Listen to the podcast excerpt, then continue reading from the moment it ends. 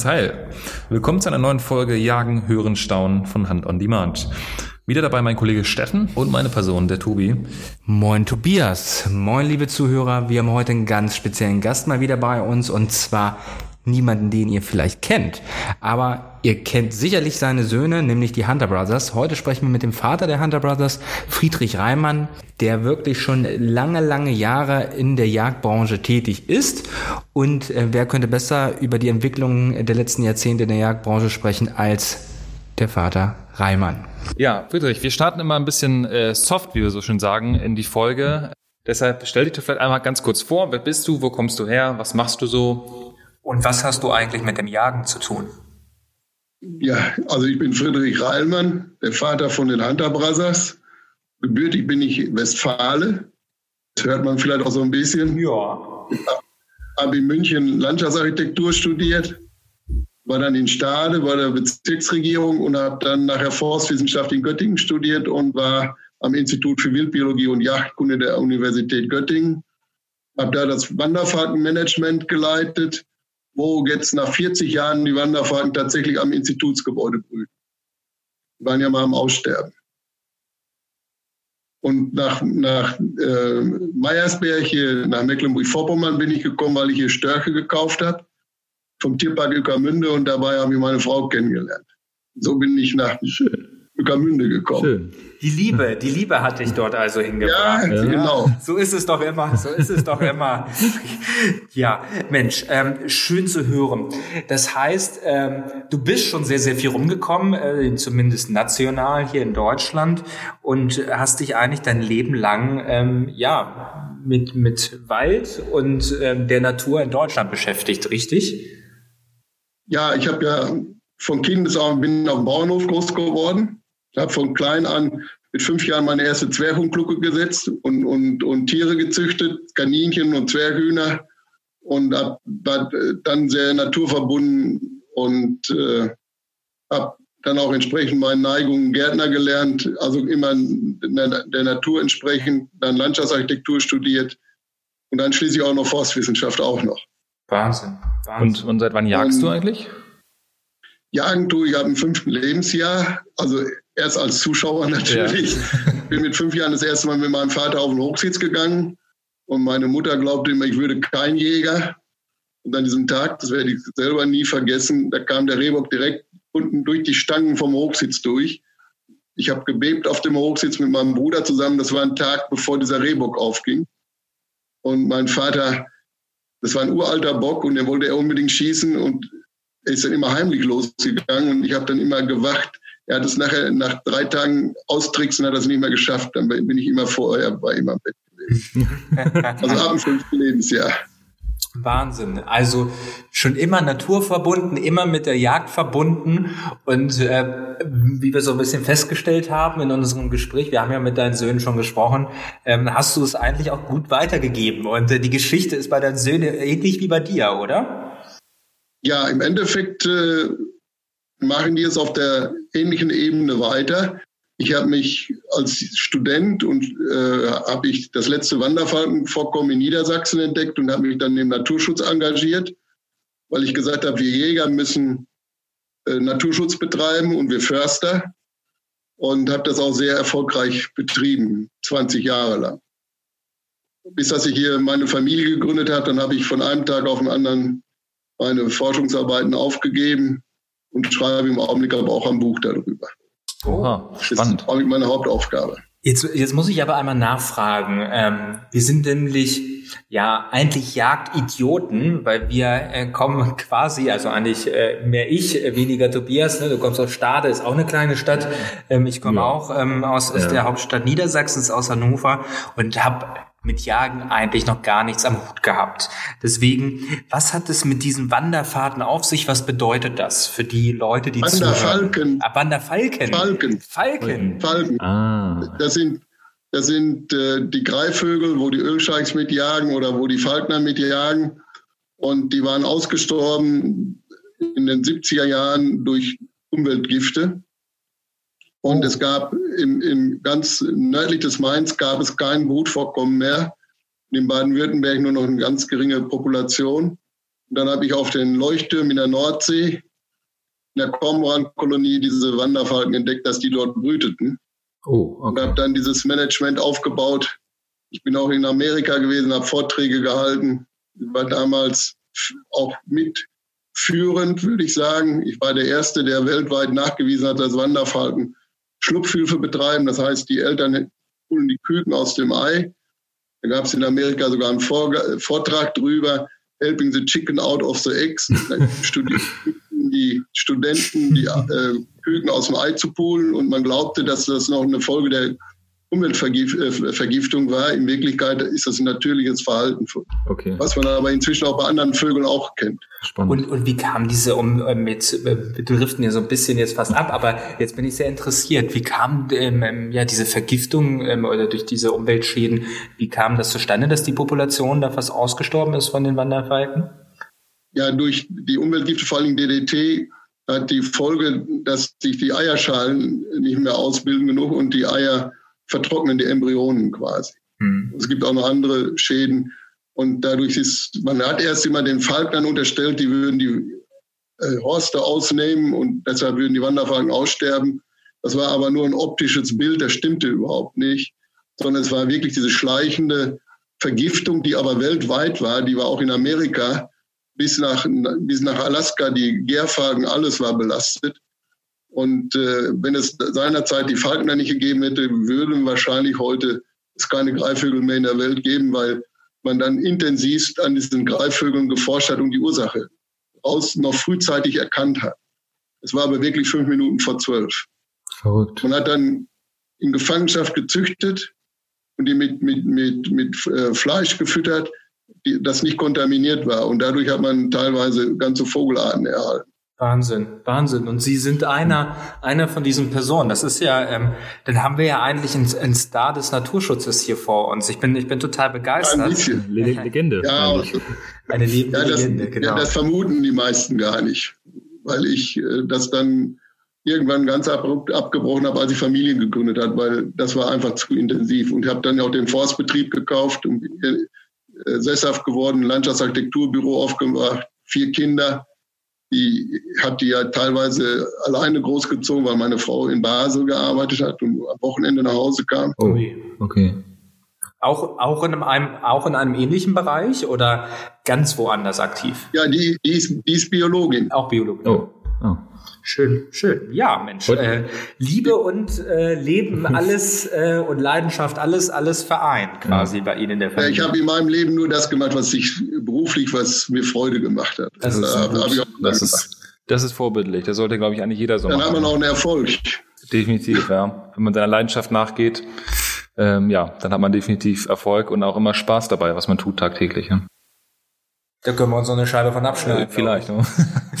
ja, aber man muss auch ein bisschen Glück haben, ne? Wohl wahr. Wer findet schon in der Nordsee das letzte Brutvorkommen des Wanderfalken? Das stimmt. Das mein ist größtes Glück, Glück war, dass der Ministerpräsident Albrecht, dem habe ich zu Weihnachten eine, eine Karte geschickt. In, in, Niedersachsen brüten noch Wanderfalken und daraufhin hat er dann Schirmherrschaft bei mir übernommen für die Kormorane. Das hat mir letztens Frau von der Leyen nochmal bestätigt, dass ihr Vater von mir eine Gipsattrappe vom Kormoran im Garten stehen hatte. Alle zwei Jahre wurde dieser Kormoran, den ich ihm geschenkt hatte, äh, zum Maler gebracht, weil er aus Gips war, weil er sonst auseinandergeplatzt wäre. Ja, ja. Und äh, Frau von der Leyen hat mir gesagt, das hat so ein Student aus Göttingen ihm geschenkt. Und dieser Kormoran stand immer im Garten und ich sage, ja, der Student war ich. Schöne Sehr Geschichte. Toll. Heute soll es ja so ein bisschen, äh, sind grad schon, oder du bist gerade schon bei der Historie gelandet. Heute geht es ja so ein bisschen um ähm, Jagen im Wandel der Zeit, so die Entwicklung in den letzten Jahrzehnten oder auch äh, in den letzten Jahren. Ähm, um da mal so ein bisschen einzusteigen.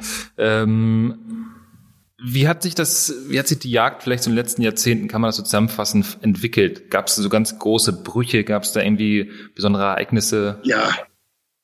Also die ursprüngliche Jagd, äh, so wie ich sie als Kind erlebt habe, das war das Jagderlebnis, das war die Hege, diese Bambi-Mentalität. Und ich habe sehr als Student Horst Stern kennengelernt. Ich weiß nicht, ob Ihnen das ein Begriff ist, euch ein Begriff ist, Sternstunde der Rothirsch. An jedem Hirschgeweih hängt ein, ein 100 äh, D-Mark-Schein. Und das war eine Revolution gegen die Jäger. Und mit dem war ich gut befreundet, habe ich auch ewig mit korrespondiert. Und der hat mich dann auch vermittelt an den Nationalpark im Bayerischen Wald. Und damit kam ich eigentlich aus dem Niederrevier, Wildrevier auf einmal in ein ökologisch denkendes Forstsystem, in diese Nationalparkverwaltung, die ja nach ganz anderen Kriterien den Wald bewirtschaftete oder gar nicht mehr bewirtschaftete und Stillstand herbeiführte und alles wieder in der Natur überließ. Und äh, dadurch bin ich sehr ähm, differenziert aufgewachsen. Einmal extrem eigentlich als Heger im Anfang, mhm. wo ich dann wirklich um einen Zentimeter das Rehgehörn einen Anschiss kriegte auf Deutschland, weil das zu lang war oder zu dick war. Und dann auf einmal das reine ökologische Denken. Und das hat sich in den 40 Jahren eigentlich erst langsam jetzt zu, zu mehr naturnaher Yacht entwickelt. Es gab früher erhebliche Missstände in der Jagd, das muss ich sagen. Gibt es auch heute teilweise noch. Was, was waren das für Missstände für, für, die jungen, ja, für die jungen Menschen, die das noch nicht erlebt haben, so wie wir? Ja, dass man LKW-weise Zuckerrüben in den Wald gefahren hat oder äh, äh, zu viel gefüttert hat oder zu viel, zu hohe Wilddichten und den Waldbau dabei vergessen hat. Früher war es so, dass man eigentlich nur äh, im Gatter ähm, Bäume hochbekam mit erheblichen Schäden, nachdem die Gatter dann beseitigt wurden. Und da denkt man heute schon ein bisschen ökologischer oder bedeutend ökologischer. Wobei wir jetzt auch wieder in Extreme verfallen, aber das ist auch typisch deutsch.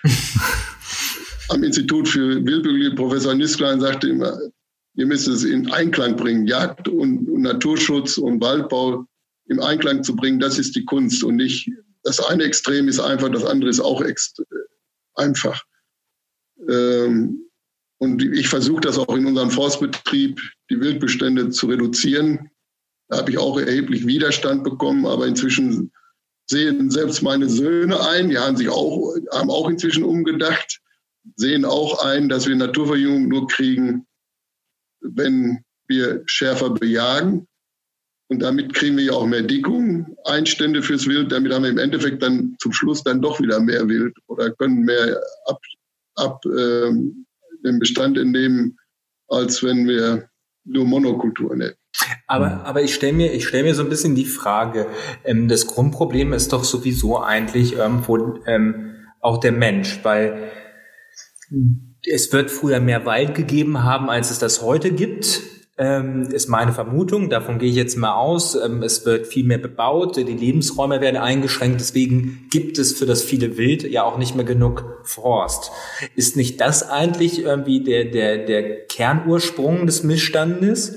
Weil mehr Tiere wären ja kein Problem, wenn es mehr Fläche geben würde, oder? Nein, das ist ein bisschen zu einfach gedacht. haben wir Einmal haben wir früher 80 Prozent ist Deutschland bewaldet gewesen. Das meiste sind Buchenwälder gewesen, die auch sehr dunkel waren. Da hatte gar nicht so viel Wildplatz. Wir haben eigentlich erst durch, durch den Stickstoffeintrag, durch die Umweltverschmutzung, durch die moderne Landwirtschaft viel mehr Esungsmöglichkeiten geschaffen fürs Wild, als wir früher hatten. Also einige Ökologen gehen ja davon aus, wir machen gar nichts, wir lassen die Tiere im Wald laufen, wir regulieren nicht und äh, das reguliert sich alles von selber. Das funktioniert aber nicht, weil der Input, der Nährstoffinput viel zu groß ist. Die Population, bis dass sie zusammenbrechen, ist das Chaos ausgebrochen. Ja. Und, und ähm, hat, jetzt habe ich das Wort Verschmutzung öfters gehört, einmal äh, vorher bei den Wanderfalken, beziehungsweise Verschmutzung, Vergiftung. Ähm, jetzt ist natürlich so Verschmutzung, ist so das, was mir aufgefallen ist. Ich bin natürlich als, als junger Knirps auch mal durch den Wald gelaufen und wir haben da, das hat man da gemacht, eine, eine Nachtwanderung durch den Wald gemacht. Ja. Und äh, wenn ich jetzt ab und zu mal hier, zumindest in Hamburg, durch den, durch den Stadtpark gehe, was ja jetzt kein richtiger Wald ist, oder durch die Einriede, ist der größte Stadtwald, glaube ich, in Europas sogar ähm, fällt mir auf natürlich, dass die, dass die, dass die Verschmutzung auch durch den Menschen dort unheimlich zunimmt. Ähm, hat, hat das deiner Meinung nach in den letzten Jahren, Jahrzehnten ebenfalls zugenommen oder ist das, oder gab es das schon immer? War die Verschmutzung früher vielleicht einfach nur eine andere? Also die Verschmutzung war, als ich Kind war, auch schon enorm. Äh, in manchen Bereichen sogar noch extremer, weil einfach alles vergraben wurde. Es ist vor allen Dingen hier in den neuen Bundesländern ganz extrem. Jeder hatte im Garten seine eigene Müllkippe, wo er so ungefähr oder hinterm Dorf Schüttenfelde nennt man das bei uns. Da hat man einfach den Müll äh, in die Erde gegraben und Sand drüber geschoben, fertig war das. Wir haben eigentlich heute dieses, das Schlimmste ist eigentlich, die größte Gefahr sehe ich im Augenblick in, in Plastik mit, weil es fliegt überall Plastik rum und äh, es zersetzt sich nicht. Ja. Es braucht 400 Jahre, bis das sich zersetzt und wir haben heute zum Beispiel, wenn wir heute ein Stück Dammbild aufbrechen, hat jedes Stück Dammbild fast äh, ein Stück Plastik im Magen. Und das ist eine Katastrophe. Hm, krass. Und wenn wir die, die, die Verschmutzung, dann kommen wir vom Wald weg, der Meere sehen durch, durch Kunststoff. Und das Schlimme ist, das zersetzt sich ja immer in kleinere Partikel und wird immer schwerer dadurch ja. zu, zu ja. Äh, die Beseitigung.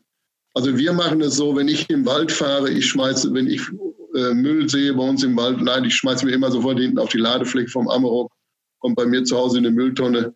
Denn wenn der erste ein Anfang da ist, dann wird es immer schlimmer. Ja, das stimmt. Wenn der erste ja. Pappkarton liegt, dann liegt morgen da ein Eimer und übermorgen liegt eine ganze Fuhre direkt. Und gibt es da gewisse Regularien oder Bestrafungen, wenn, wenn, wenn man so jemanden erwischt, beziehungsweise Sie, Sie haben ja ein eigenes, ein, ein, ein eigenes Gebiet, ein eigenes Forst? Ja, ja. Dann, dann kann ich anzeigen. Aber Sie können den nicht, Sie können keine, Sie können, nicht, Sie können mir jetzt nicht ein Ticket ausstellen, ähm, ähm, wie der, der Parksheriff bei mir um die Ecke hier. Nein, ich kann nur eben eine Anzeige erstatten beim Ordnungsamt. Hm. Okay. Und, und, äh, aber da braucht man auch jemanden Zeugen. Wenn ich alleine bin, ist es auch schon schwierig. Erstens das und ähm, man braucht einen Zeugen. Und wer bekommt dann sozusagen das Geld von der Strafe? Das wird ja der Staat bekommen und nicht Sie. Aber Sie müssen ja letztendlich den Dreck wegmachen, oder? Das ist richtig. Also im Endeffekt ist das eine nicht gewünschte Schenkung. Ja. ja. Sehr schön, sehr schön, sehr schön. Wo ich für verantwortlich für bin. Deshalb habe ich auch meinen Betrieb extra versichert für diese Fälle, wenn jetzt zum Beispiel ein, ein Ölunfall bei mir im Wald einer Öl auslassen würde, ist der Betrieb versichert, um den Schaden zu beseitigen. Okay. Das, das, können ja Schäden sein, die sind, gehen ins äh, Unermessliche. Ja, das stimmt. Absolut, absolut. Das stimmt.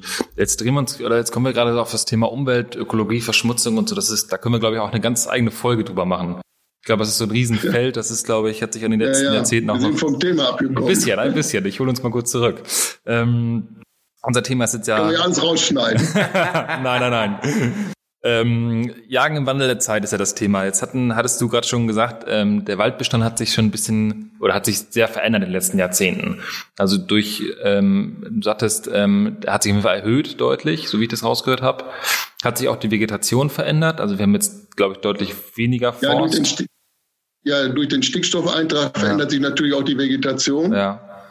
Ähm, wir haben durch den Klimawandel jetzt wird es ganz extrem. Diese Monokulturen, die man angelegt hat, die werden rückläufig sein. Ich habe immer versucht, äh, bei mir Mischbestände aufzubauen Gut. und auch ja. umzubauen auf natürliche Verjüngung, weil die Wurzelaktivität ist eine ganz andere. Wenn ich eine Eiche kaufe und pflanze, dann hat die ähm, die Wurzel abgeschnitten. Ja, stimmt. wenn die Eiche vor Ort wächst, äh, ist das, äh, kann die als Pfahlwurzler besser in die Erde eindringen. Hm. Und wir müssen aber uns auch umstellen. Wir, wir können in Zukunft keine Fichten mehr anbauen in, in Deutschland. Wahrscheinlich in ganz Europa nicht mehr. Das kommt durch die Verschmutzung? Auf, auf den meisten Standorten, wo sie heute steht, wird sie nicht mehr sein in Zukunft. Weil die, die Trockenheit, der Klimawandel das nicht mehr zulässt. Verrückt. Verrückt. Ähm, jetzt hattest du gerade schon, jetzt sind wir gerade schon auf ähm, Bäume und, und ähm, Forst gekommen. Wie hat sich denn, wie haben sich denn die Tiere verändert so? Also die Wildarten, gibt es irgendwie neue Wildarten? Gibt es gibt's Wildarten nicht mehr, die es vor ein paar Jahrzehnten oder vor ein paar Jahren noch gab? Und auch von den von den Anzahlen her, was hat sich da so verändert? Ja, das ist auch wieder ganz differenziert zu sehen von Gebiet zu Gebiet. Ja, klar. Ja, es kommt darauf an, wie bejagt wird, wie die landwirtschaftlichen Veränderungen. Ein größtes Manko sind die Großflächenwirtschaften heute, die dazu führen, dass die Biotope einfach kleiner werden. Äh, die Lebensräume werden begrenzt. Ein Rebhahn zum Beispiel, wenn der Hecken hat, hat er und klein parzelliert, hat er ein kleines Revier. Wenn er aber 30 Hektar Ackerfläche hat und rundum die Wege sind, dann sind diese 30 Hektar sein Revier. Das heißt, der Hahn, der läuft bis morgens um sein ganzes Revier und versucht es zu verteidigen. Der hat keine Chance damit. Mit, ist die Artenvielfalt bricht zusammen. Und äh, das sind äh, Probleme, die auf die Großmaschinen zurückzuführen sind. Und ich sehe aber auch aus dem Dilemma nicht rauszukommen, weil die Landwirte kriegen so einen Druck international. Ja, das stimmt. Das stimmt.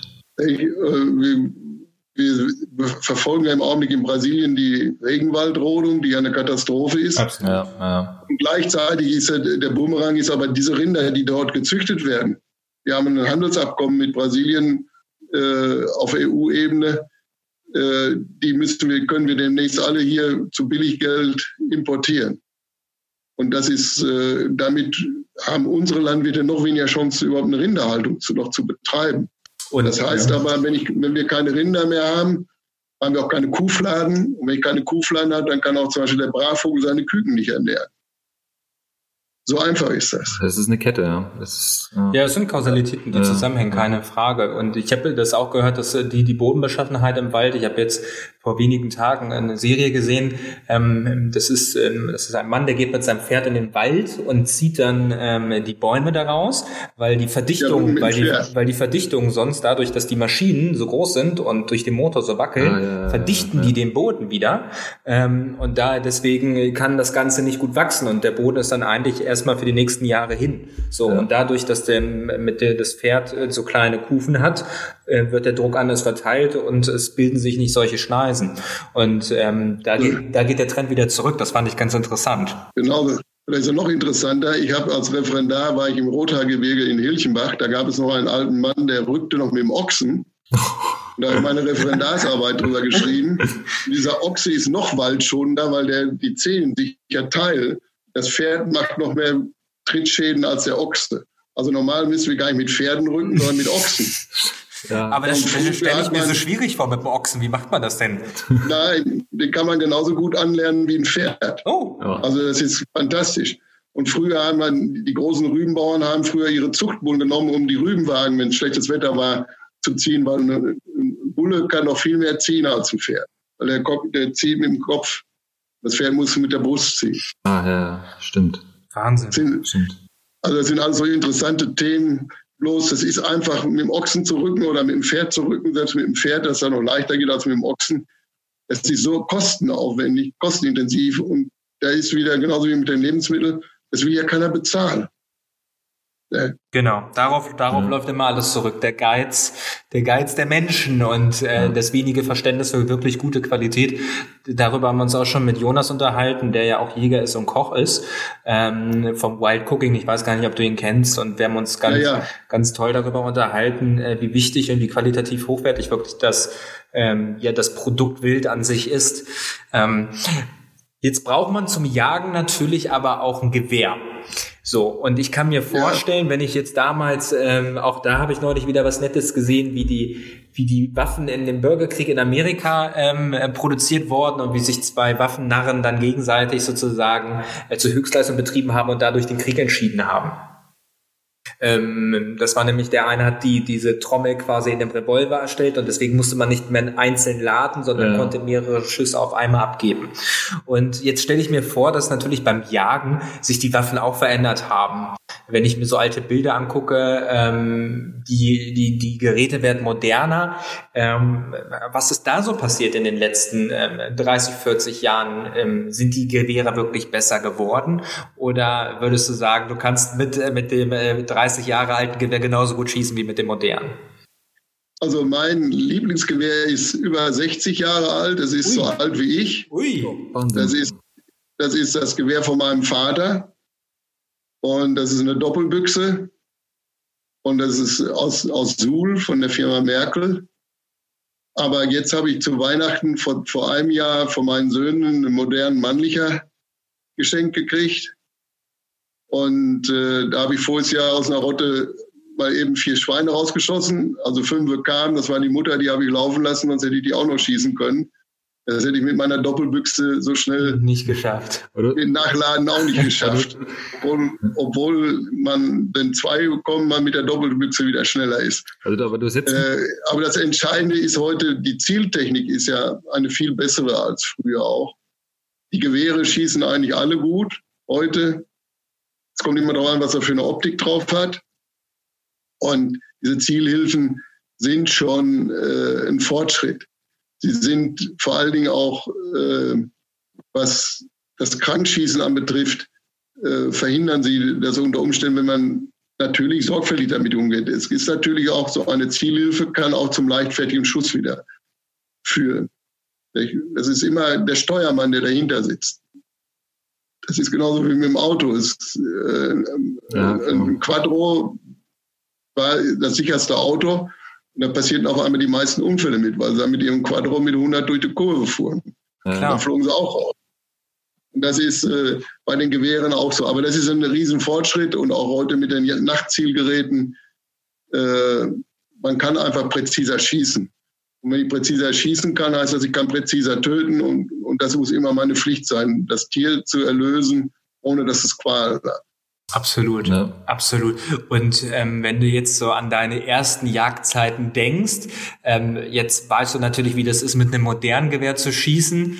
Ähm, hat sich, hat sich das doppelt so gut verbessert oder vervierfacht oder ist das gar kein Vergleich mehr mit der, äh, im, im, Vergleich mit der Doppelbüchse zu einem modernen äh, Jagdgewehr?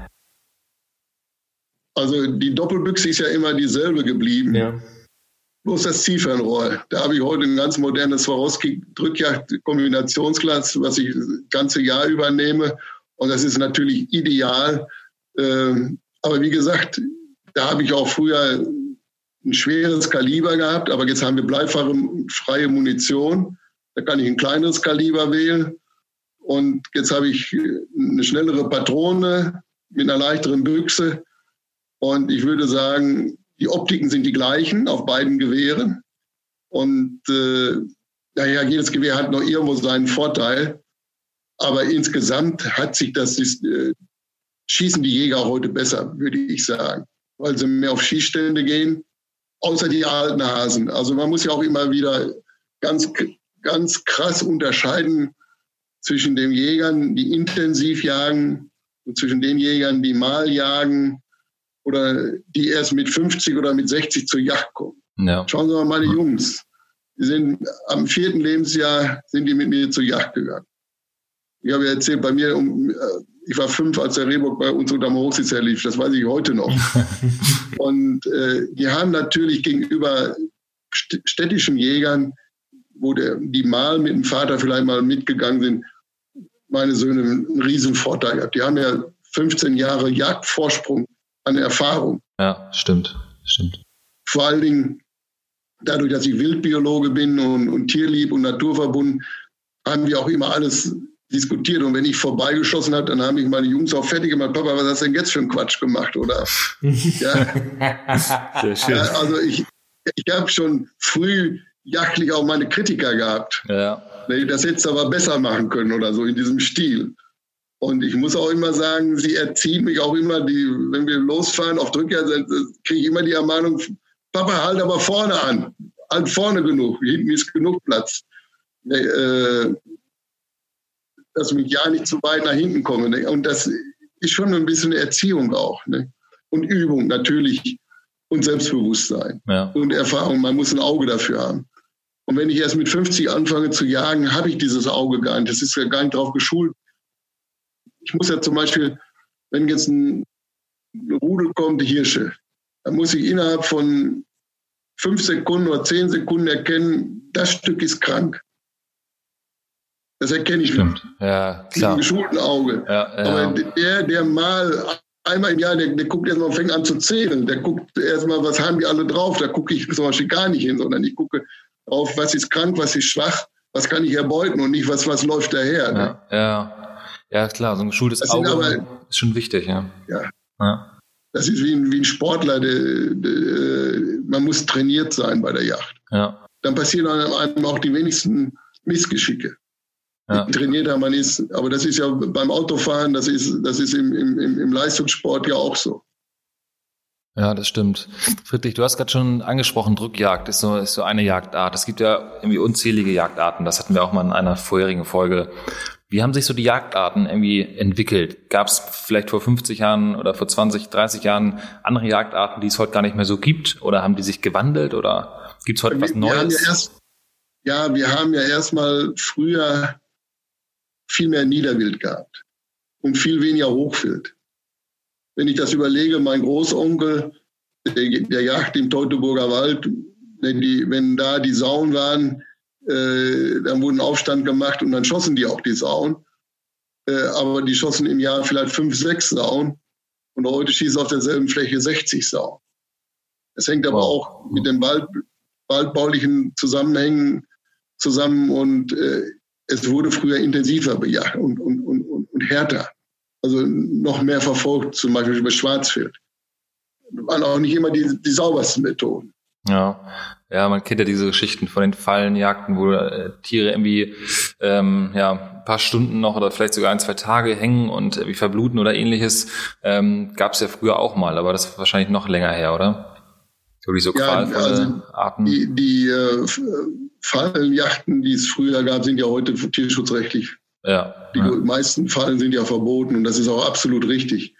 Man muss immer, äh, ich habe als Kind immer gelernt, was du nicht willst, was man dir tut, das fügt auch keinem anderen zu. Und so muss man das auf das Tier auch übertragen. Das stimmt, ja. Also äh, eine Ratte hat genauso ein Schmerzempfinden wie ich Mensch. Deshalb kann ich nicht eine Ratte einfach sagen, die haue ich jetzt halbtot und lasse liegen oder so. Sondern wenn ich sie töten muss, dann muss ich es auch schmerzlos töten. Ja.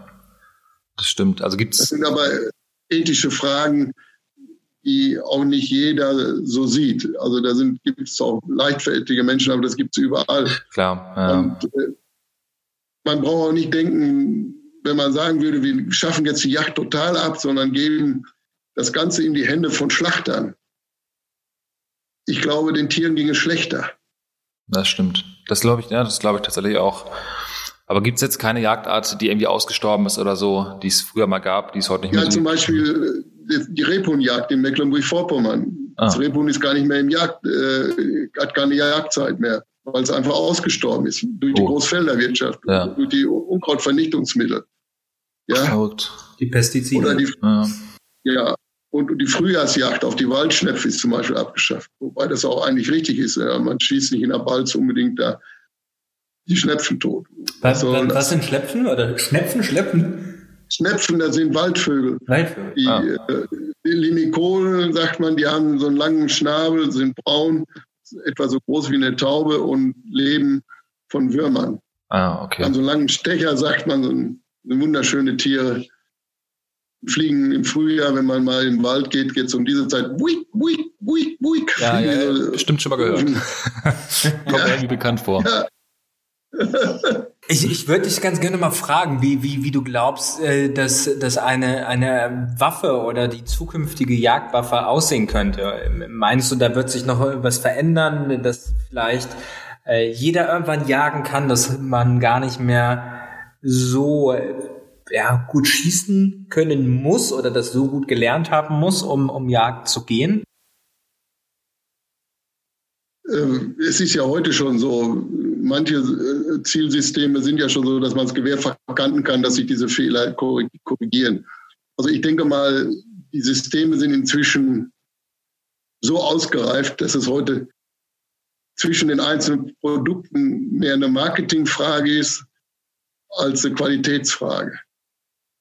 Es gibt Nuancen, die aber wahrscheinlich auf der Jagd gar nicht äh, relevant sind. Zum Beispiel, wenn ich einen Streukreis von, von drei Zentimetern habe, dann muss ich nicht nur eine Patrone entwickeln, die nur noch einen Streukreis von einem Zentimeter. Das heißt, wenn ich jetzt fünf Schuss mache, liegen die in drei Zentimeter Kreis der kleinen Fläche. Aber drei Zentimeter sind jagdlich völlig uninteressant, weil ich habe solche Flächen. Ja, und äh, viele Dinge sind da auch philosophischer Art, wenn man sagt, das Gewehr ist besser als das andere. Manchmal tut es dann auch die, die gute alte Doppelbüchse an. Ja. Ne? ja. Ja gut, aber das ist nun mal, das ist ein Erbstück und äh, meine Jungs lieben die auch wie, äh, wie, wie nichts anderes. Nee, aber das, die ist mir eigentlich vorbehalten. Da darf man eigentlich mit den Gewehren von anderen einfach jagen oder braucht man dann irgendwie eine Berechtigung? Darf man die ausleihen beispielsweise? Wenn ich heute ein Gewehr ausleihe, dann muss ich äh, dem Betreffenden, der die Waffe übernimmt, eine Bescheinigung ausstellen und der muss mir bescheinigen, dass er die Waffe von mir erhalten hat. Ah, okay, okay. Und dann darf, ich glaube 14 Tage darf man die nur ausleihen und dann muss man es der Yachtbehörde melden. Okay, verstehe. Auch ganz interessant, ja. Was, was meinst du denn, ähm, ja, wird es die Jagd zukünftig noch so geben, wie man sie heute kennt? Jetzt, jetzt hast du schon erzählt, dass sich die Jagd natürlich in den letzten Jahren oder letzten Jahrzehnten schon verändert hat. Jetzt gehen wir mal in die Zukunft, in die nächsten Jahrzehnte. Wird das noch so sein? Glaubst du, es, es wird mehr Jäger geben? Werden die Jäger aussterben? Ähm, klar, das Ganze wird dann vielleicht verstaatlicht oder ist es ja schon verstaatlicht. Es gibt ja staatliche Jäger, wie auch Förster, bin ich der Meinung. Nein, das ist nicht ganz richtig. Nicht ne? ganz richtig. Ui, ui, ui, ui. Nee. Also die Jagd ist an Grund und Boden gebunden. Und das heißt, ähm, der Eigentümer kann bestimmen, wer dort jagt. Das ist nur insofern so, wenn ich nur einen kleinen Besitz habe. Ich brauche 75 Hektar in manchen Bundesländern, in anderen 120 Hektar Mindestfläche, die zusammenliegen müssen, dass ich da selber jagen darf. Und ansonsten müssen sich Jagdgenossenschaften bilden und die dann äh, Jagden verpachten oder, oder vergeben, je nachdem. Äh, ja gut, dann gibt es die staatlichen Förster und die staatlichen Jagdflächen äh, und äh, die meinte ich. Bitte? Die, die meinte ich, die, die, die staatlichen Jagdflächen und die Förster. Ja, also ich warne davor, die Jagd in, in, in, in Berufs, äh, äh, der Berufsjägerberuf ist ja, ist ja ein guter, aber wenn ich einen Berufsschlechter daraus mache aus den Jägern, dann wird es, sehe ich schlechte Zeiten auf uns zukommen. Absolut. Und äh, da gibt es Ideologen, die das einfach wollen, die einfach nicht wollen, dass man jagt. Hm. Aber das ist wieder die Frage, habe ich das Recht, ein Tier zu töten? Darf ich Beute machen? Ja, und ich bin der Meinung, ich darf Beute machen. Solange wie ich das Wild auch verwerte und, und nicht nur des Tötens willen das mache, ist das ganz in Ordnung. Muss es ja auch gemacht werden, ne? Deshalb gibt es ja diese Vorschriften. Ja, also, absolut. Wenn nicht gejagt wird, dann ist wahrscheinlich, äh, ja, haben wir andere Probleme. Oder haben wir viele Probleme? Ich meine, wenn man da sieht, diese Berufsschlechter, das sehen wir ja in Afrika und so, die, die dann nachts rumfahren mit Scheinwerfern oder in, in Australien, die, die Känguru schießen. Also diese Jagd möchte ich in Deutschland eigentlich nicht sehen. Ja. Da ist mir das Jagdsystem schon sympathischer. So, und, und äh, was sich verändert hat in der Jagd, ist auch die Jäger verändern sich. Äh, die Jäger an sich, weil die Jäger, die früher die Zeit hatten, des Abends einen Hochsitz zu bauen, rauszugehen, das sind die wenigsten. Die meisten sind so voll beruflich integriert, dass sie wirklich sich eine Jagdmöglichkeit am Wochenende über eine Lizenz, die sie kaufen, äh, erwerben. Zum Beispiel eine Drückjagd oder so oder einen Abschuss kaufen. Und da sehe ich ein großes Problem, dass die die ständige Präsenz von den Jägern in den Revieren, dass das schlechter wird. Hm. Aber die Zahl, der Zahl der Jäger steigt ja eigentlich, oder? So wie wir gehört haben. Ja, aber das ist richtig. Aber die, die Intensivität der Jagd, der jagenden Jäger, ja, die, aktiven, man, ja. die, die, die, ist rückläufig. Ja. Wenn man von diesen, die jetzt einen Jagdschein machen, sind die wenigsten, die wirklich jede Woche in der Woche drei, vier Mal losgehen und auch Hege betreiben. Es gehört ja auch ein bisschen mehr dazu, was wir gesagt haben, Naturschutz und, und, und. Ja, klar. Äh, da gehört viel dazu, ja.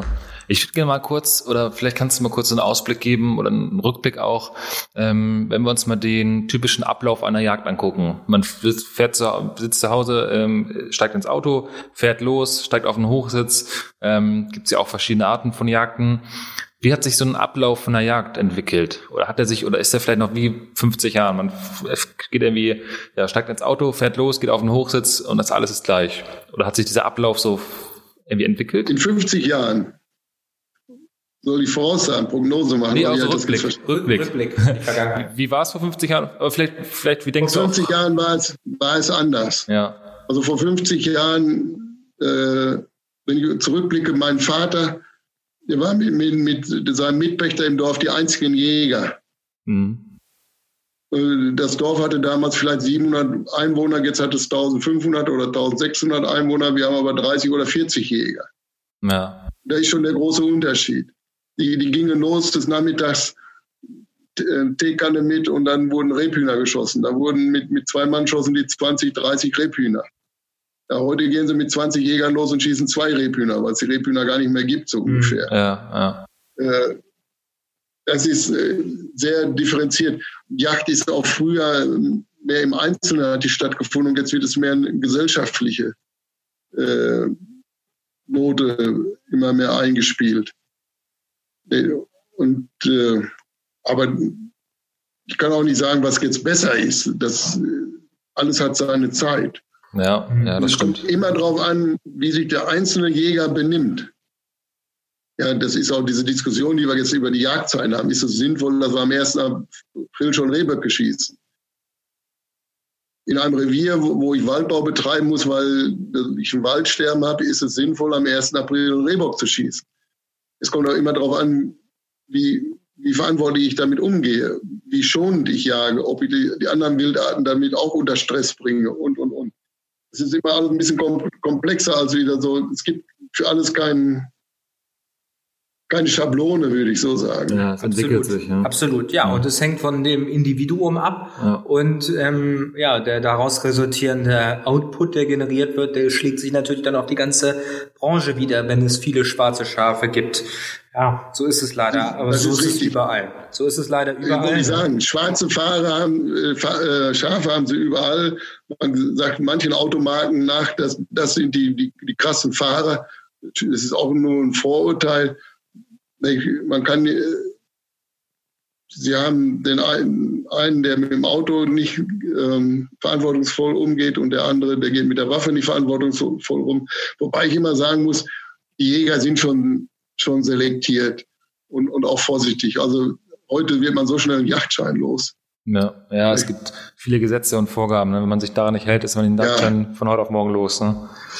Vielleicht, genau so ist das. Ja, vielleicht kannst du noch mal kurz, kurz einen Ausblick geben. Was, was glaubst du denn? Du hast ja schon viel erlebt, viel mitbekommen. Was glaubst du denn, wie sich so ein Ablauf von einer klassischen Jagd entwickelt? Weil du hast gerade schon gesagt, in den nächsten letzten 50 Jahren hast du kurz da, dargelegt. Was glaubst du, was passiert in den nächsten 50 Jahren? Kannst du da so irgendwie mal so Trends oder, oder Prognosen feststellen? Also der, der Trend, Trend geht dahin, es, die Jagd wird immer moderner, das heißt mit bester Ausrüstung.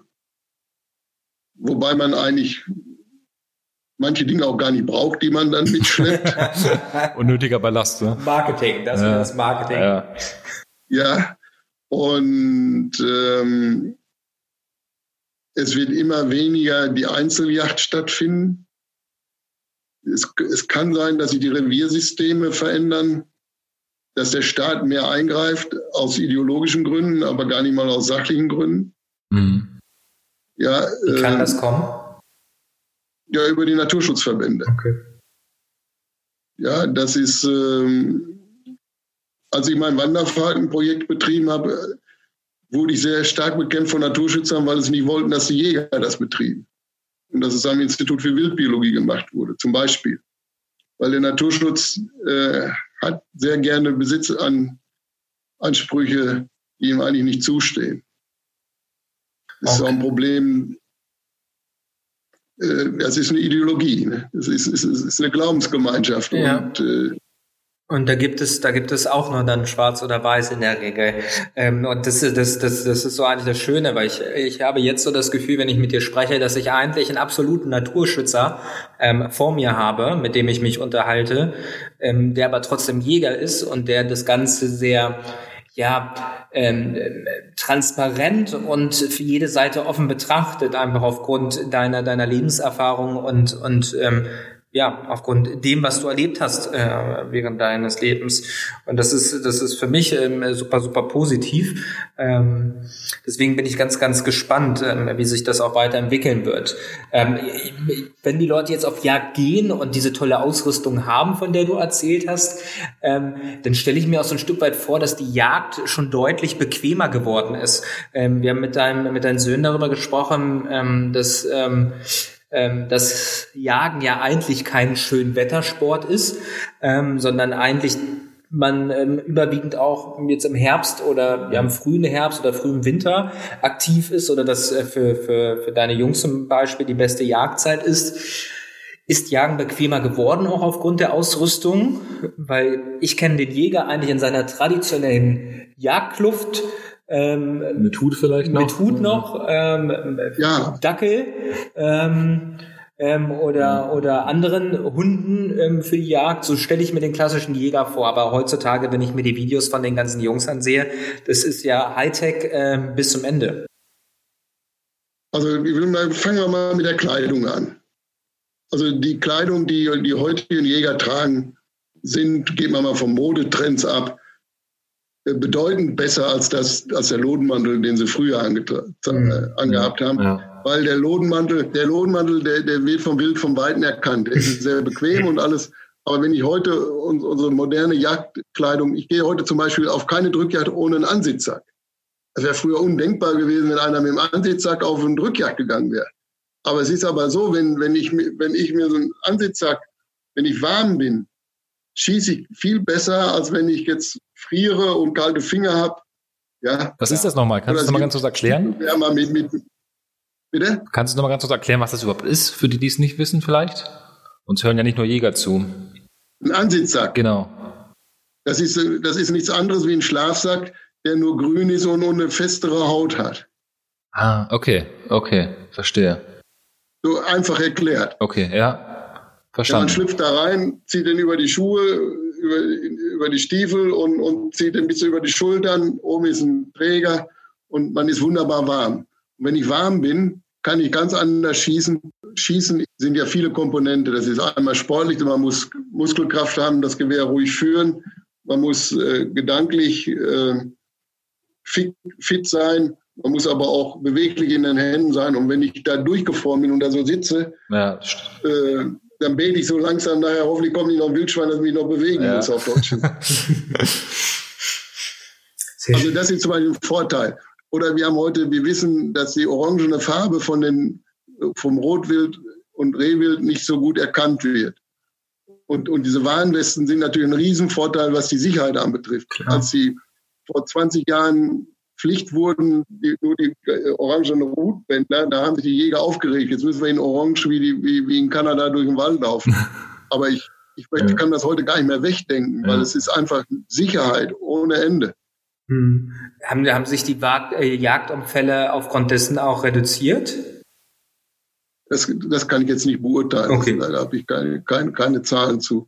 Aber ich denke mal, wenn ich alleine sehe, was ich so erlebe, wo man sagt, verdammt nochmal, das hast du ja gar nicht gewusst, der sitzt da, den, den kannst du ja sehen mit seiner orangen Jacke von mhm. hier, da darfst du da nicht hinschießen.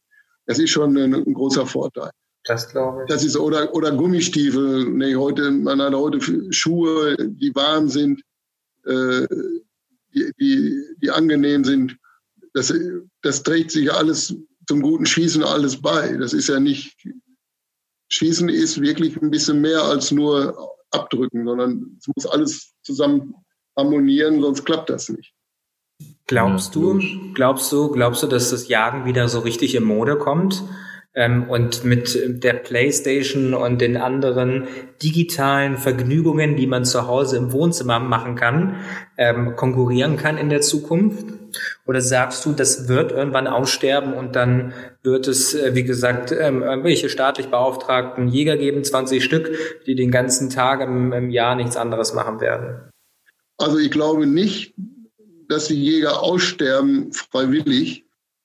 Aber die politischen Entwicklungen, die kann, glaube ich, keiner voraussehen. Hm. Und, und äh, es sind Ideologien. Äh, wir haben es ja im Augenblick so, gucken wir doch mal ganz normal. Äh, die, die, das klassische Bearbeitungsfeld der CDU war zum Beispiel die Landwirtschaft. Wenn heute eine CDU Regierung bilden will, dann muss eine, eine grüne Partei oder eine SPD dazu nehmen. Bei der Grünen Partei besteht die darauf, dass wir dass den Landwirtschaftsminister stellen. In Mecklenburg-Vorpommern ist auch nicht die CDU-Landwirtschaftsminister, sondern der SPD-Mann Landwirtschaftsminister. Mhm. Und da, da fängt es schon an. Und äh, wenn ich äh, einen Grünen als Landwirtschaftsminister habe, dann ist er vom Grund, von der Grundeinstellung schon gegen Grund und Boden. Ja, ja das stimmt. Ja, wir haben es auch gehört. Das ist ja leider so. Das, das haben ja die Parteien verpasst. Eigentlich ist ja konservativ, Grün ist ja eigentlich CDU. Aber das hat die CDU total verschlafen. Das ist ja eine rein konservative Sache, eine konservierende, eine erhaltene, ethische, christliche Angelegenheit eigentlich der Naturschutz. Absolut. Ja. Wobei ich gehört habe, deine Jungs haben uns eben erzählt, dass die grüne Partei der größte Feind äh, vom Bambi ist, äh, so hatten wir es bezeichnet, Umrede, dass die ja. eigentlich äh, total auf, auf Jagen und das ähm, Herausnehmen von, von, von Rehen. Ähm, äh, ja, das ja. Die sind, die sind, sind für das Totschießen der Rehe, aber sie sind gegen die Jäger, grundsätzlich. Aber das eine geht doch nicht ohne das andere. Ja, wollte ich gerade sagen. Ja, ich kann ja, ich kann ja Berufsschlachter einstellen. Das stimmt. Okay. Das heißt, ich fange die Rehe, bringe die zum Schlachthof und die kriegen den Bolzen äh, in den Nacken gesetzt. Also, nein, das nicht, sondern äh, die fahren des Nachts mit Scheinwerfern rum und schießen die Rehe. Okay. Aber die, die haben aber kein, kein jagdliches Empfinden mehr. Die freuen sich nicht, wenn sie ein Stück erlegt haben wie meine Söhne oder wie ich mich freue, sondern die dürfen dann Schmerzempfinden haben, die Schützen müsste sich dann richtig gequält fühlen. Okay. Ideologisch. ja, das ist, äh, das ist aber Ideologie, das ist, das ist nicht äh, sachlich fundiert. Klar. Das ist auch eine äh, gewissen Punkt eine Missachtung des Grundeigentums. Das ist wahr. Das stimmt, das stimmt, ja. Wie ist das so als man, noch ein bisschen anderes Thema vielleicht, so ein bisschen persönlicheres Thema. Träumt man als, als Vater ähm, ähm, davon, dass die eigenen Kinder mal mitkommen auf Jagd? Oder ist das immer, war das schon immer freigestellt und das hat sich einfach so ergeben? Oder ist das ein kleiner Traum? Also ich habe ja, wir haben ja vier Kinder. Ich weiß ja. nicht, das wissen ja die wenigsten. Und die beiden Ältesten gehen nicht zur Jagd, aber tolerieren die Jagd. Und der Älteste will auch jetzt einen Jagdschein machen. Ja. Doch noch ja. überzeugt. ja, äh, aber ob er mal ein, ein, großer Jäger wird, er wird mitlaufen, aber es wird nie äh, so sein wie bei den beiden Kleinen. Aber das ist nun mal so. Und äh, das Schlimmste, was man machen kann als Elternteil, die Kinder zu etwas zwingen. Also meine Frau hat mit Gewalt versucht, dass die, die Jungs Pferde begeistert waren. Und, und diesen, diesen ja. Begeisterungsdruck, den sie ausgeübt hat, hat sie genau das Gegenteil erreicht. Ne? Inzwischen hassen die die Pferde. Ne? Das ist immer In so. Anführungsstriche. Oh. Ja, weil man das, das, das kann man nicht, das kann man nicht erzwingen. Das muss man, man muss begeistern. Und es gab auch mal Phasen, wo die Jungs gesagt haben, nee, Papa, ich fahre nicht mit. Ich wäre doch nicht auf die Idee gekommen, sagen, du musst jetzt mitfahren. Dann bin ich mhm. alleine losgefahren. Und dann bin ich alleine losgefahren und dann haben sie gesagt, ach nee, ich gehe heute spielen ist ja sowieso nichts los im, Wild, im Wald und dann bin ich mit einem dicken Wildschwein wiedergekommen und dann hat er shit, shit, jetzt bin ich doch nicht mit gewesen. Also der aber das, das ist ja, ja, man sollte nicht erzwingen, das stimmt, hast du recht. Aber was Aber ich habe schon viele, viele Jagdfreunde erlebt, denen die Tränen in den Augen standen und sagten, Friedrich, was hast du ein Glück, dass deine Jungs jagen gehen? Meine Kinder wollen überhaupt nicht mit mir. Ja. Und die haben meines Erachtens etwas falsch gemacht. Die haben in, in, in, beim kleinen Kind etwas falsch gemacht. Ich habe nie meine Kinder gezwungen oder so. Nie. Aber die wollten immer mit sein. Ja? Also es gibt so Geschichten, da liegt Gerold mit, mit fünf Jahren bei mir von Füßen und, und Paul, äh, drei Jahre älter, mit acht Jahren liegen bei mir im Schlafsack, im Ansitzsack, bei mir auf dem Hochsitz vor meinen Füßen und ich schieße ein Wildschwein. Beide sind tief am Schlafen. Da sagen die beiden, ich sag, pass auf, wir gehen jetzt nach Hause. Da Gerold mit fünf. Aber ich gehe auch nicht mit. Wir haben gesagt, wir gehen heute Nacht nicht eher von diesem Hochsitz, bis wir ein Wildschwein geschossen haben. Ja, ich sagte, da liegt doch das Wildschwein. Veräppeln kann ich mich selber. da habe ich Taschenlampe genommen, da habe ich hingeleuchtet, haben es noch nicht geglaubt. Dann bin ich runtergegangen, als dann das Wildschwein da weggezogen haben. Haben es nicht glauben können. Die haben so tief geschlafen, haben es gar nicht mitgekriegt. Das direkt über ihren Kopf habe ich geschossen quasi. Die haben bei mir unter, unter den Knien gelegen ja. und ich habe oben auf der Brüstung geschossen. Ne? Äh, ja, ja, aber das ist, ne? das ist eine Frage, wie man seine Kinder will. Aber äh, in jedem Kind ist auch nicht der Jagdtrieb drin. Das ist ja auch, das Klar. muss man ja auch Klar. mal ganz ehrlich sagen. Es ist ja auch ein, ein Urinstinkt.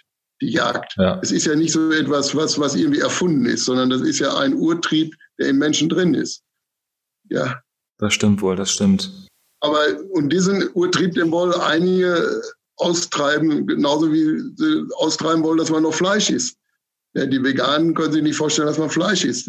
Ja, da, da muss ich auch tolerant sein. Aber ich bin auch tolerant, wenn der Veganer nur noch, nur noch Salat isst. Äh, ist ganz in Ordnung. Ja, jedem das seine. Absolut. Also. Ja, aber die Toleranz, das ist immer, das kommt natürlich auch ein bisschen darauf an, wie die Jäger es rüberbringen. Ne? Ja, klar. Da gibt es solche und solche. Ja. Also Toleranz ist ein ganz, ganz wichtiges Thema, auch bei der Jagd. Oder allgemein beim Thema Ernährung. Und ähm, ja. wart, ähm, wart ihr auch äh, abseits von, von eurem Revier, respektive auch im, im Ausland? Äh, warst du da auch mit deinen Söhnen unterwegs oder haben sie diese, diese Reisen immer alleine gemacht, vorwiegend? Also ich habe äh, meine erste Auslandsjagd war in Österreich. Da war ich aber Praktikant bei der FUST in, in Tirol als Forstassessor. Da habe ich das erste Mal im Ausland gejagt. Und ich selber habe die Lizenzjagd im Ausland eigentlich immer abgelehnt. Bin aber mit meinen Söhnen, muss ich ganz ehrlich sagen, äh, in Schweden gewesen zur Elchjagd. Das war immer mein Traum von mir, einen Elch zu schießen. Das war ein Riesenerlebnis und jetzt bin ich im vorigen Jahr mit nach Schottland gewesen, auf Sickerjacht. Also ich muss soll, sagen... Soll das beste Fleisch sein, habe ich gehört. Ja. Das leckerste, das leckerste ja, ja, ist traumhaft, traumhaft. Und äh, ich habe dem Besitzer der Farm auch gesagt, den traf ich auf der Yachtmesse, Bernhard, ich komme gerne wieder, aber nicht zur Trophäenjacht, aber sondern um mir nochmal wieder ein Tier oder ein Kalb zu schießen, und das Fleisch mit nach Hause zu nehmen. da bist du gerne eingeladen. Also ich muss nicht jetzt ins Ausland fahren, um dann jetzt äh, irgendwo Elefanten zu schießen. Also das würde ich ablehnen. Okay, okay. Mhm. Aber sie würden das ab, du würdest das ablehnen, aber ähm, du würdest es deinen Jungs nicht vorwerfen, beziehungsweise haben sie es ja gemacht, oder? Oder hast du es ihnen vorgeworfen? Nein, aber Elefanten schießen würden die auch nicht.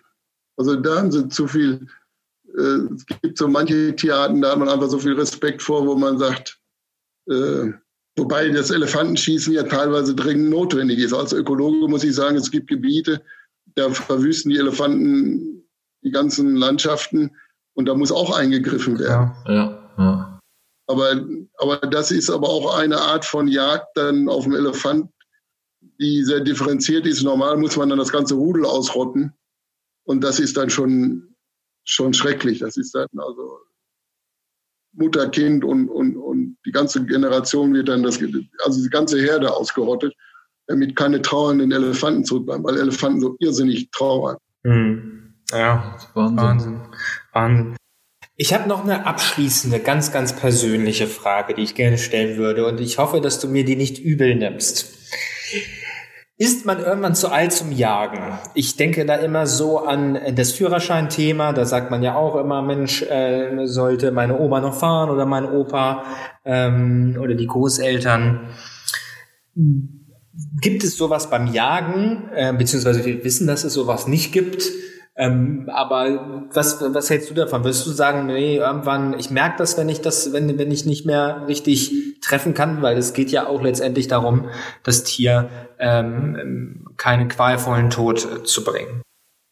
Also ich, ich habe einen guten Freund gehabt, der ist voriges Jahr gestorben. Den haben wir noch mit 91 Jahren auf den Dammhirsch äh, geführt. Er hat vorher nie ein Dammwild geschossen gehabt, in seinem Leben noch niemals in freier Wildbahn gesehen.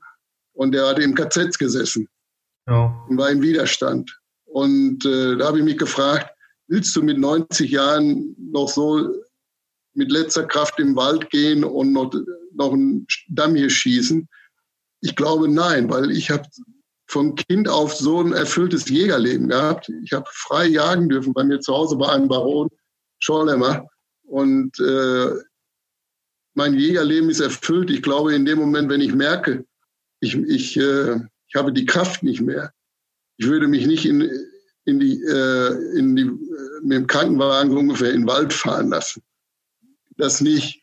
Und äh, es ist aber auch heute schon so, dass ich viel lieber Gäste früh, führe, die sich freuen, wenn sie was schießen. Die Freude ist für mich, wenn ich dabei sitze, oft viel größer, als wenn ich es selber erlege. Das ist schön. Hm, das, das, ist, also das ist aber ein, auch eine Frage des Egoismus. Absolut. Es gibt welche, es gibt welche, die müssen sagen, ich habe meinen, es, früher war es so, hast du schon deinen Bock geschossen? Da habe ich immer gesagt, das ist unverschämt, diese Frage zu stellen, weil es viele Jäger gibt, die gar nicht die, finanziell die Möglichkeiten hatten oder überhaupt die Möglichkeit hatten, auf den Bock eingeladen zu werden. Und andere rühmten sich, dass sie zehn Böcke geschossen hat. Also das ist auch, muss man auch sehr differenziert sehen. Ähm, wann höre ich auf zu jagen? Ich weiß es nicht. Ich denke mal, wenn, wenn ich die Kraft nicht mehr habe. Aber ich habe es ja schön. Ich kann mir ja die Filme, früher habe hab ich Filme gedreht und habe die Jungs, wenn die dann zu, aus der Schule kamen, die Filme von der Hirschsprung gezeigt. Dann gucke ich mir Hand und Demand an. sehr, sehr gut, sehr gut. Meinst du, es sollte eine Obergrenze geben? Nein. Klare, Nein. klare Antwort? Weil, ganz einfach. Äh, meine Mutter ist 105 Jahre alt.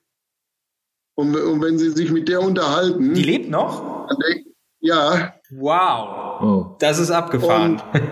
Und, und, und ähm, wenn Sie sich mit der unterhalten, wenn du dich mit der unterhältst, dann ist sie total klar im Kopf. Aber es gibt aber auch schon, wenn ich ins Altersheim komme, Leute, die sind 70 und da kannst du dich nicht mehr mit unterhalten. Deshalb kann man diese klare Grenze gar nicht ziehen.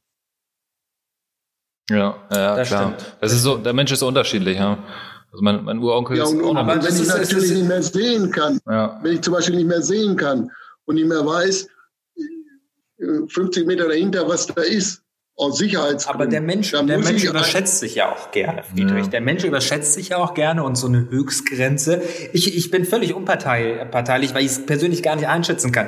Aber ähm, ich sage immer, ähm, ähm man kann ja eine, Regu eine Regularie einführen, dass man, keine Ahnung, äh, fünf, fünfmal auf den Schießstand gehen muss und äh, aus 50 Metern mindestens die acht treffen muss. Ähm, sonst darf man, sonst dürfte man äh, nicht mehr weiter schießen. Das ist ja. Richtig. Kann man machen. Aber ich glaube, der verantwortungsvolle Jäger, wenn der merkt, er, er schafft es nicht mehr, dann macht er es auch nicht. Okay. okay. Ja, da ist die Verantwortung äh, schon da. Ja. Ich weiß nicht, warum muss man einen Menschen erniedrigen, es hat ja auch noch andere Konsequenzen. In dem Moment, äh, wenn der seinen Jagdschein nicht mehr bekommt, muss er sein Gewehr abgeben. Und an diesem Gewehr, wo, wo er 60 Jahre lang mit gejagt hat, das muss er auf einmal in Schrott geben, weil er kein, keine Erben hat, die einen Jagdschein haben. Hm. Aber kann man, kann man das, das kann man, das verstehe ich, aber so, da würde würd ich zum Beispiel sagen, ja, so ein Gewehr, das kann man ja auch defunktionabel machen, quasi, dass man nicht mehr damit schießen ja, kann. Ja, das geht, das, geht, das geht auch, richtig. So, und dann, Aber dann ist es kein Gewehr mehr. Ne? Dann ist es kein Gewehr mehr, das stimmt auch. Ja, ja, das ist, ich kann das nachvollziehen. Ja, ich kann ich das auch. nachvollziehen. Also ich, ich bin immer so, alles, was Menschen einschränken betrifft, da bin ich eigentlich immer gegen. Also andere bevormunden. Mhm, ja. Es ist aber nicht jetzt auf die Jagd bezogen, das ist im ganzen Leben. Ja, das stimmt. Wenn einer ein blaues Dach will, dann soll er sich doch ein blaues Dach aufs, aufs Dach, ja. Dachpfann drauflegen. Ja. Wenn einer grüne haben will, soll er grüne nehmen. Warum soll ich dem das vorschreiben? Ja, das stimmt. Da sind wir, Aber das ist, ja. Da haben wir es in Deutschland, sage ich mal, Anführungszeichen ein bisschen schlecht. Hier wird eigentlich alles reguliert, alles, was man machen darf. Wenn der Nachbar ja. nicht will, dass du ein, ein Vordach machst, das hatten wir tatsächlich in meiner Familie vor ein paar Jahren im Reihenhaus, du durften kein Vordach bauen, weil der Nachbar das nicht wollte, weil der Regen zu laut drauf geplätschert ist. Ja, das ist aber, äh, das ist aber eine, eine Mentalitätsfrage, eine Frage absolut. der Toleranz. Ja, absolut. So ist das in Stade. ja, nee, von Stade, Buxtehude. Buxtehude, genau. Ja. Nee, Friedrich, ähm, wir haben noch eine letzte, letzte abschließende Frage an dich. Die stellen wir eigentlich, eigentlich fast jedem, manchmal zu Anfang, manchmal zu Ende. Ähm, kannst du uns deine verrückteste Geschichte ähm, von deinen Jagderlebnissen erzählen? Was war so das verrückteste oder vielleicht auch lustigste, was du erlebt hast? Oder einfach das Schönste. Oder das, was du erzählen möchtest. Äh, die, die schönste Geschichte, die ich hatte, war, ähm, wir hatten jetzt unseren Forstbetrieb gekauft und den habe ich ja, ich bin mit null hingekommen, hatte mein ganzes Geld im Naturschutz gesteckt und lernte meine Frau hier kennen und meine Frau war Bürgerin der DDR und durfte dadurch privilegiert kaufen und haben den Kredit ah. aufgenommen und haben wir den Betrieb gekauft. Mhm. Oh. Völlig abenteuerlich. Firma gegründet, Schulden, Schulden angefangen bis über Get No. und dann durfte ich meinen ersten Hirsch schießen. Und das war natürlich für mich unvorstellbar, dass ich einen Hirsch schießen durfte. Das war für mich, einen Hirsch zu schießen, einmal in seinem Leben, aber jetzt im Eigentum, das war schon das Aufregendste. Dann bin ich bis morgens um vier Uhr mit Paul und Gerold los. Gerold haben wir mit einem alten Mann, mit Heinz, auf den Hochsitz gesetzt gegenüber und wir sind ins Erlenbruch. Dann haben wir von morgens bis mittags um 12 Uhr gesessen und der Hirsch kam nicht. Und dann sind wir Mittagessen gefahren und dann sofort wieder auf dem Hochsitz. Und abends um 18 Uhr hatte Paul Langeweile und kaute auf dem Zweig rum und verschluckte sich und fing an zu husten. Oh, oh Gott. Und in dem Moment, wo Paul an zu husten fängt, geht es auf einmal auf der anderen Seite vom Airbook. Äh, äh, zweimal. Nein. Ich sag, Mensch, hörst du auf, das ist der Hirsch. Und dann, dann sahen wir auch schon Bewegung und dann kam der Hirsch wie so eine Katze geschlichen um dieses Erlenbruch rum, weil er nicht durchs Wasser wollte, durchs Moor. Und dann habe ich diesen Hirsch geschossen. Und ja. diese Freude von diesen beiden Kindern, das ist mein Lebenshirsch. Das ist auch ein Ausnahmehirsch in der Region gewesen, weil er abnorm war. Aber das, das Entscheidendste ist an diesem Hirsch, beide Jungs waren dabei und die waren stolz wie Oscar. Das ist, irgendwo war das jetzt gerade mal veröffentlicht, irgendwo bei Stern TV oder wo äh, wo, wo sie dann beide ganz stolz an diesen Hirschstangen dran fassen. Das ist so eigentlich das schönste Jagderlebnis überhaupt für mich. Das klingt wirklich schön, ja. Toll. Das klingt wirklich ja. toll. Das ist wirklich schön da kriege ich dann auch Lust eigentlich aufs Jagen, muss ich sagen. Ja, so langsam nach so ein paar Folgen, wir haben ja schon ein paar Folgen aufgenommen. Aber wenn du dich jetzt nicht bald beeilst, bist du auch einer von den Spätberufenen, die ich so ein bisschen in Frage stelle. nee, also ich würde es ganz gerne mal sehen. Ich würde zumindest schon mal gerne mit, mit, mitkommen ja. wollen. Und ähm, manche Leidenschaften fangen auch spät an, ne? Manche, manche heiraten, manche heiraten auch erst mit 50 oder 60 oder dann ein zweites Mal. Ja, ich war auch 42, ne? Ja, siehst ja. du mal, siehst du mal. Auch, ähm, ich, ich sage jetzt auch nicht, dass dass du spät dran warst. Ne? Aber auf dem Leuchtturm kommen die Frauen auch nicht. Ich habe ja, ich, ich hab ja zehn Jahre auf dem Leuchtturm gelebt. Oh, das ja. ist wahr. Das ist wahr. Das ist wahr. Also das ist so, ähm, äh, wenn man so die ganze Kraft in seinen, seine Naturschutzforschung steckt oder in diese Wanderfalkenforschung, dann hast du für eine Familie keine Zeit. Mhm. Ja, und das ist auch bei der Jagd. Es gehen sehr viele Ehen kaputt weil das war ja von euch auch eine Frage. Mhm. Weil die Frauen kein Verständnis dafür haben, dass der Mann am Samstag, wenn die schönste Zeit ist für die Familie, dann geht der auf, auf die Jagd, Jagd und vergnügt sich. Mhm. Und sie sitzt mit der Familie alleine zu Hause. Das ist ein echter Konflikt. Ja, das stimmt, das kann ich mir vorstellen. Aber war bei euch nicht existent, weil das Jagdgebiet ja quasi euer Zuhause war. Das ist richtig, das ist richtig. Und Schlau gemacht. Schlau gemacht, Friedrich. Und, und, wir sind ja auch in der Woche gegangen. Jetzt als Rentner kann ich ja jeden Tag gehen. Ja, stimmt. Wohl wahr, wohl wahr. Friedrich, ich möchte mich ganz herzlich bei dir bedanken für dieses tolle Gespräch und wie ich eben auch schon gesagt habe, ist es einfach, bist du der Inbegriff von irgendwie eigentlich jedem Gegenargument, was man als, als Jagdfeind äh, haben kann. Ich glaube, man kann mit dir da ganz, ganz offen sprechen über alles. Ähm, du hast eine ja, große Weitsicht oder betrachtest alle Blickwinkel und bist nicht voreingenommen. Ähm, das finde ich ganz, finde ich persönlich ganz, ganz schön. Deswegen hat mir jetzt ähm, diese Folge ähm, auch super viel Spaß gemacht. Und ich hoffe, es wird nicht die letzte Folge gesehen sein. Und ich hoffe auch, ähm, weil bei euch soll es sehr, sehr, sehr große Jagdfeste geben, beziehungsweise Grillfeste meine ich eigentlich. Ähm, ja. ähm, das haben mir deine Söhne mehrfach erzählt, wie sie, wie sie grillen. Ähm, ich hoffe, dass ich da mal demnächst vorbeischauen kann, äh, wenn diese ganze Corona-Geschichte auch wieder vorbei ist. Ja, das hoffe ich auch. Aber ich darf immer gar nicht mehr so viele einladen. Meine Söhne sagen immer, du lädst immer viel zu viele Leute ein. Aber ihr seid, ihr seid eine Ausnahme. Das ist schön. Das ist schön, Sir Friedrich. Aber jetzt zum Schluss noch, noch etwas. Also ich habe für jeden Verständnis, der Jäger hasst, also weil er Tiere jagt. Mhm. Also es gibt Menschen, die können das nicht nachvollziehen. Und da habe ich auch Verständnis, auch Mitgefühl mit, die leiden auch also diese Jagdgegner. Klar. Ja. Also das, ist, das ist, ist nicht so, das muss man auch ernst nehmen. Also es ist nicht so, als wenn die da einen nur ärgern wollen, sondern die sind davon überzeugt und äh, das muss man auch respektieren. Absolut, ja, ja, das stimmt. Und nicht drüber lachen. Also das wäre der falsche Weg. Ja. Das Auf, denke ich auch. Und man muss sich auch immer selber fragen, ist es richtig, dass ich dieses Tier erlegt habe? Und wenn ich sage, ja, es war gut, dass du es gemacht hast, ist es okay. Ja. Aber wenn du dich fragen musst, war das richtig, dann musst du die Jagd an den Haken hängen oder das Tier nicht schießen. Das stimmt. Das, das kannst du ja immer frei entscheiden. Schöne, so in diesem Sinne. Schöne abschließende Worte. Friedi, auch von, von meiner Seite vielen, vielen Dank. Vielen Dank, dass du, dass du dir die Zeit genommen hast, dass du uns hier mit Rat und Tat zur Verfügung standest. Ähm, sehr, sehr interessante Einblicke, auch so ein bisschen in die Historie der ganzen Jagdbranche und der, der Jagd an sich. Ähm, vielen, vielen Dank. Ich glaube, wir kommen gerne mal vorbei, wenn man sich wieder treffen wir darf. Wir kommen gerne vorbei und äh, vorbeikommen hilft nicht, sagte mein Vater immer reinkommen. Ne? das ist richtig. Sehr schön. Friedrich, in, in, diesem Sinne, vielen, vielen Dank. Bleib gesund. Ja. Lieben Gruß an deine Söhne und deine Frau unbekannterweise und deine anderen, deine anderen Kinder natürlich auch. Ähm, gut. Mach's gut. Dankeschön. Tschüss. Danke. Gute. Ciao.